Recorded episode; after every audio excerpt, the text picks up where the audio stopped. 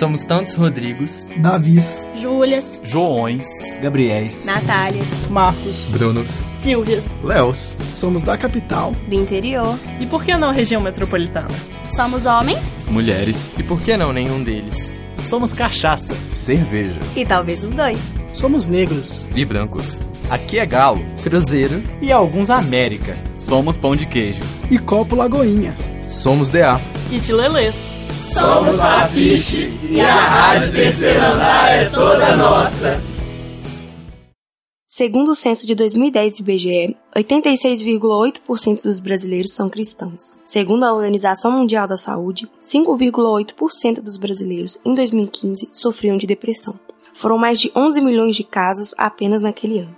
Uma vez incluído em um ambiente cristão e ao observar a maneira como os mesmos se comportam diante de doenças de saúde mental, me propus a entender melhor a situação e, para isso, entrevisto hoje o pastor e psicólogo Ronaldo Silva. Pastor, por favor, fale um pouco de si, da sua formação e do seu trabalho. Boa noite, Jéssica. Meu nome é Ronaldo Silva, sou psicólogo, formado pela PUC Minas. Trabalho atualmente, né? Trabalho numa clínica terapêutica com dependentes químicos em tratamento de abstinência. É, sou pastor da Igreja Assembleia de Deus e temos aí alguma coisa que podemos contribuir para a sua pesquisa, Jéssica. Como as pessoas da igreja costumam entender a depressão?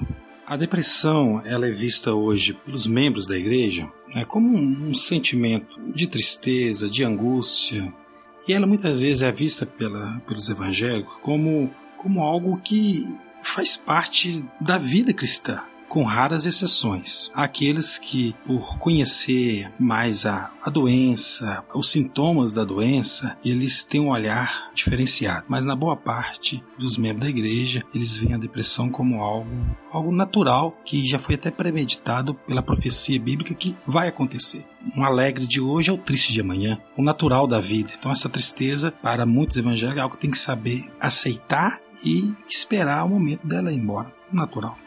O senhor acredita que a doutrina de certos pastores e igrejas colaborem para que essa visão permaneça?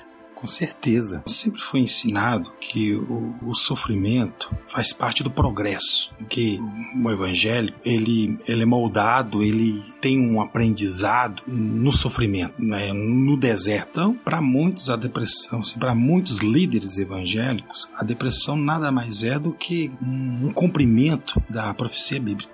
O senhor acredita que essa relação se estende também a outras doenças de saúde mental? Com certeza. Olha, doenças relacionadas a distúrbios emocionais, doenças voltadas a alterações no comportamento, é, muitas das vezes elas são, são espiritualizadas, em vez de ser tratada também como a ciência né, relata. Vou dar um exemplo. Para a ciência não, não existe a manifestação é, ou a possessão demoníaca. Existe sim o surto psicótico e manifestações presentes aí como alucinação, delírio. Na igreja há manifestações demoníacas são pessoas que são acometidos né, por espíritos imundos. E existe então esse paradoxo aí. Reconhecer a existência e a recorrência da doença em cristãos poderia acelerar o processo de reconhecimento dos sintomas?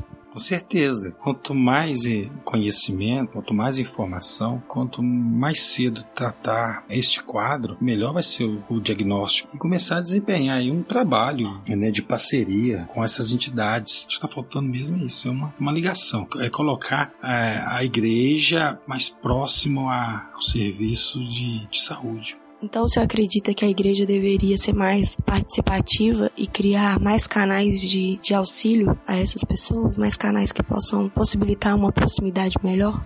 Sem dúvida, Jéssica. É, o que está precisando é isso, é criar esses mecanismos aí de, né, de ligação. Tem que haver isso. Começar a construir um novo, trazer a, a essas informações para os membros, respeitando as crenças, respeitando a fé, a individualidade de cada um. Mas saber que a ciência tem um papel de suma importância, que vem contribuir para trazer uma qualidade de vida para as pessoas.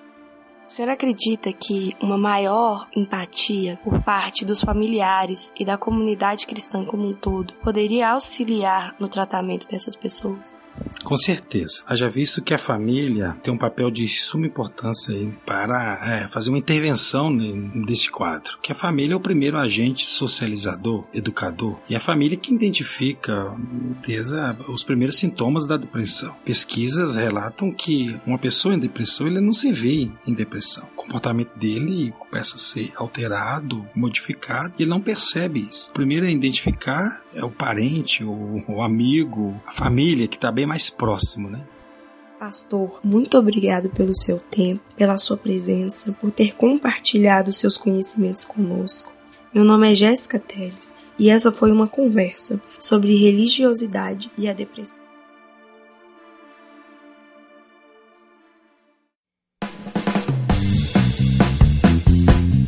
Você ouviu uma produção da quinta temporada da Rádio Terceiro Andar. Para ouvir esse e outros programas, acesse o site Rádio Terceiro Andar, ufmg.wordpress.com. Acompanhe a Rádio Terceiro Andar no Facebook e no Instagram.